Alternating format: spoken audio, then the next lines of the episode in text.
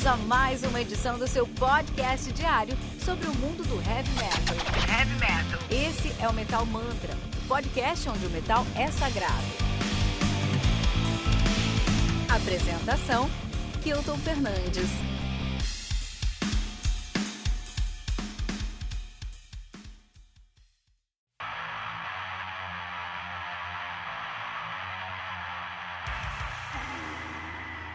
Tales of Madness do Wombat, lançado no dia 18 de dezembro de 2020 pela Transcending Obscurity Records.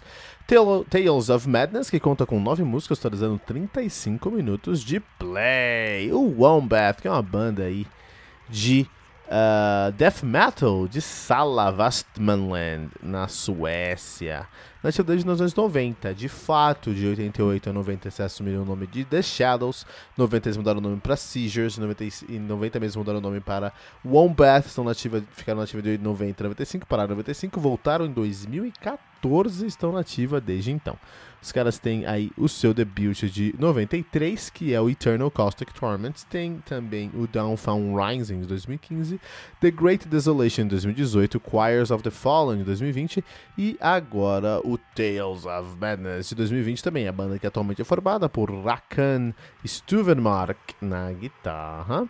Johnny Peterson no vocal e na guitarra, John Rudy na bateria, Thomas Van Weschenfeld na guitarra e Matt Davidson no baixo. É isso aí, essa é a pegada dos caras aqui. Lembrando aí, você pode encontrar todos os links mencionados nessa resenha na descrição desse episódio. Que aqui no Metal Mantra você tem um review de um disco novo todos os dias às 6 da manhã, além de um compilado com todos os lançamentos da semana às segundas-feiras, às 18 horas no Radar Metal Mantra.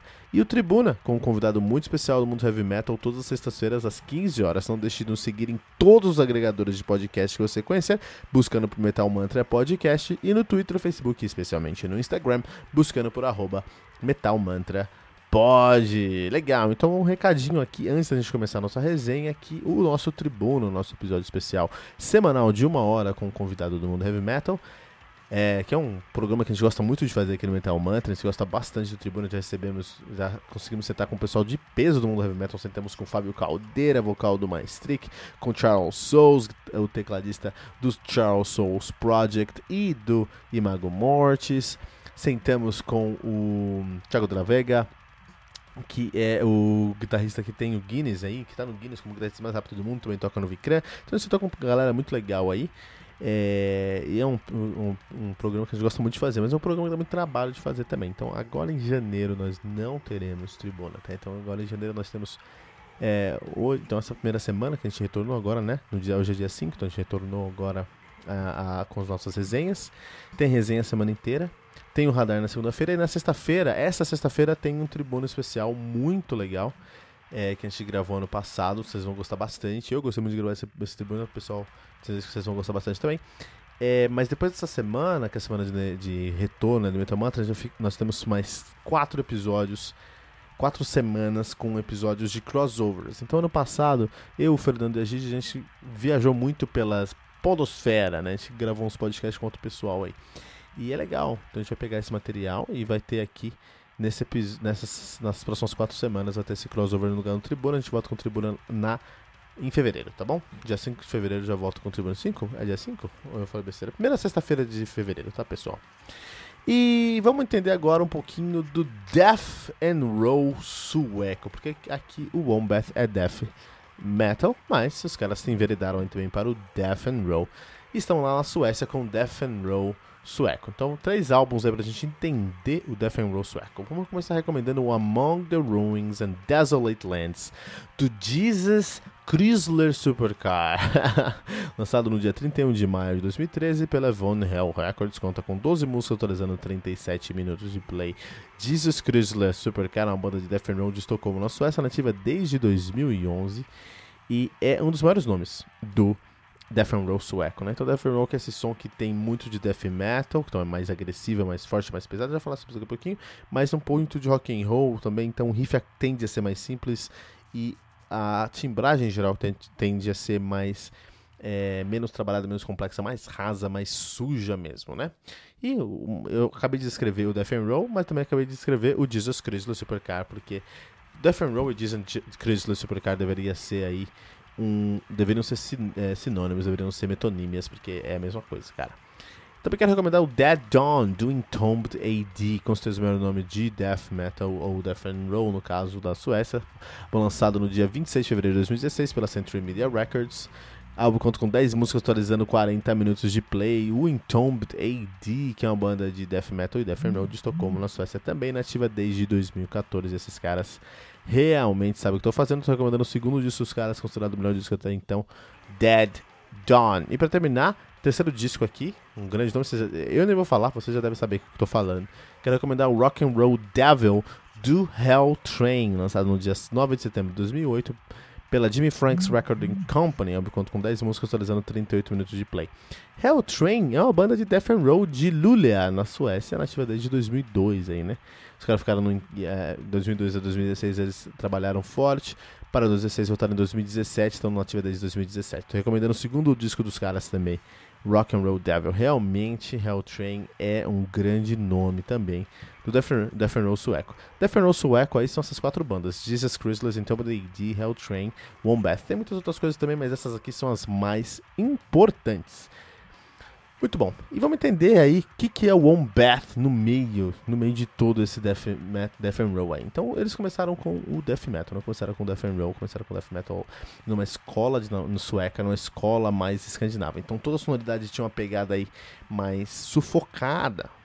O som era mais sufocado, emulando um black metal norueguês. Então, pensa num Death Metal o death metal sueco, ele, ele, se preza muito, especialmente lá no começo dos anos 90, em ter um, um, um, som muito agressivo, muito pesado, muito forte, com riffs muito bem trabalhados, não tão trabalhados para chegar no death metal é, técnico americano, ou até mesmo no melodic death metal de Gotemburgo, né, que também estava naquela época de 90, então, mas na metade para o fim da, da década de 90, com o Gothenburg Metal, em, Metal, aí com In Flames, com um com uh, uh, At the Gates e o uh, Dark Tranquility. Mas não, eles não queriam chegar nesse ponto, mas também não queria ser tão cru.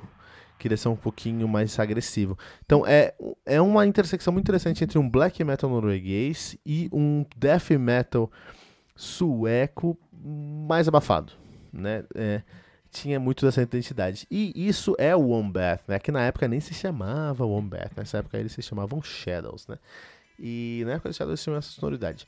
Quando eles assumiram o nome de Seizure, que é um nome bem zoado, mas enfim, é, quando eles assumiram o nome de Seizure, eles começaram a fazer um som um pouquinho mais trabalhado, já flertando com death metal melódico e com death metal sueco mesmo, mas ainda com essa sonoridade mais abafada.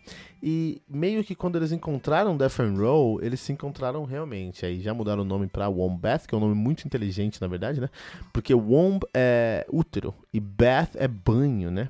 Então seria aqui uma banda que está embebida no líquido uterino, que é que é algo que me lembra muito aí um, um, um, um, um grindcore, cara, né? Mas também wombat, wombat também é um animal chamado wombat em português, que é um animalzinho muito bonitinho, cara, que é uma surpial, uma das coisas mais adoráveis, aí, amáveis da forma mundial. Então é legal ter essa brincadeira de Wombat com Wombat também, é, é bem criativo, né? Então, quando assumiram o nome de Wombat, de Wombat, eles é, também pegaram a sonoridade mais próxima do Death and Roll e para eles coube muito bem, porque o Death and Roll ele é menos trabalhado que o Death Metal em geral, mas ele ainda é mais agressivo do que um Rock and Roll e do que um Black Metal. E ele se vale de uma de uma timbragem, uma produção muito mais simplista, então você pode fazer um som mais sufocado, você pode fazer um som mais abafado. E isso é o que eles sempre quiseram fazer. Eles são eles são tarados nessa sonoridade mais abafada, mais low-fi. Chama de low-fi, né? Isso é muito comum no black metal norueguês. Esse low-fi é muito icônico, muito tradicional. E eles adoram essa sonoridade. Eles queriam fazer um som mais complexo, mais é, é, é, denso, mas com essa sonoridade e conseguiram um Death. Parabéns para eles aí.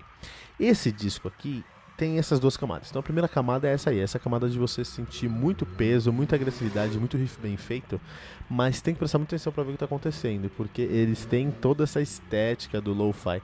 Então parece que as guitarras foram, você plugou, sabe, não sei se você vai lembrar, vocês vão lembrar. um Zoom prateado, Zoom 505, eu acho. Um pedal da Zoom 505 prateado que tinha um som horrível, mas todo mundo tinha. Na época que eu tinha banda, todos os guitarristas da minha cidade tinham daquele, era incrível. E quando você plugava aquele pedal no, no, amplificador, você realmente tinha um som aí de de uma guitarra fofa, cara, de uma guitarra, sabe, que não tem peso, só um, uma falha elétrica modulada, né?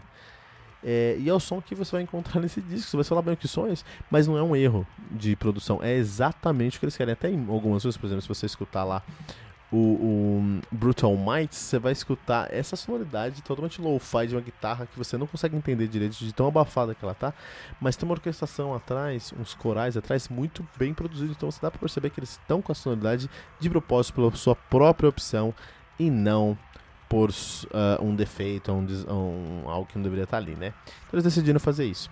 E é isso que você vai encontrar no álbum inteiro. Eu acho que o único problema desse disco é que ele é pesado do começo ao fim. Isso não é ruim, mas o problema é que algo só é pesado quando você tem uma referência. Então, se você tem uma referência, você consegue, pô, ah, isso aqui é leve, isso aqui é pesado. Numa música, esse dinamismo numa música é muito importante. Pra você saber o que é mais rápido, o que é mais lento, o que é mais cadenciado, o que é menos cadenciado. Pra você, sabe, conseguir navegar por toda aquela, aquela jornada. É, e o One não tem isso, é paulada do começo ao fim. Isso é um grande problema, porque quando tudo é pesado, no, no meio do álbum você já está anestesiado e nada é pesado mais. E aí só fica o som abafado da guitarra do Zoom 505 plugado direto na mesa, assim, sabe? Então isso é um problema. É... Lógico que eu entendo a estética, entendo o gênero, entendo o que eles querem passar e é exatamente o que eles queriam passar, mas eu acho que faltou dinamismo. Acho que até para um Death Row, até para um, especialmente para um Death Row, que o Death Row tem bastante cadenciado, mas até para um Death Metal sueco, acho que faltou bastante cadenciamento aqui. Isso é um problema no final do dia. Toda maneira, se você é fã de Death sueco, tá sentindo falta de uma sujeira na sua orelha, eu acho que o Wombat vale muito a pena para se ouvir agora em 2021, cara. Lembrando, você, Metal Mantra, que você pode encontrar todos os links mencionados nessa resenha na descrição desse episódio. Que aqui no Metal Mantra você tem um review de um disco novo todos os dias às 6 da manhã, além de um compilado com todos os lançamentos da semana, segundas-feiras, às 18 horas no Radar Metal Mantra. E o Tribuna, com um convidado muito especial do mundo heavy metal, todas as sextas-feiras às 15 horas. Não deixe de nos seguir em todos os agregadores de podcast que você conhecer, buscando por Metal Mantra Podcast. E no Twitter, Facebook e especialmente no Instagram, buscando por arroba Metal Mantra Pod.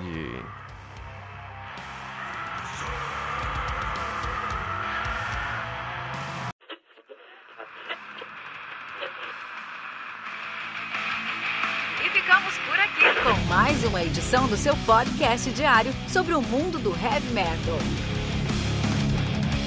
Esse é o Metal Mantra, o podcast onde o metal é sagrado. Não esqueça de deixar seu comentário no nosso site metalmantra.com.br.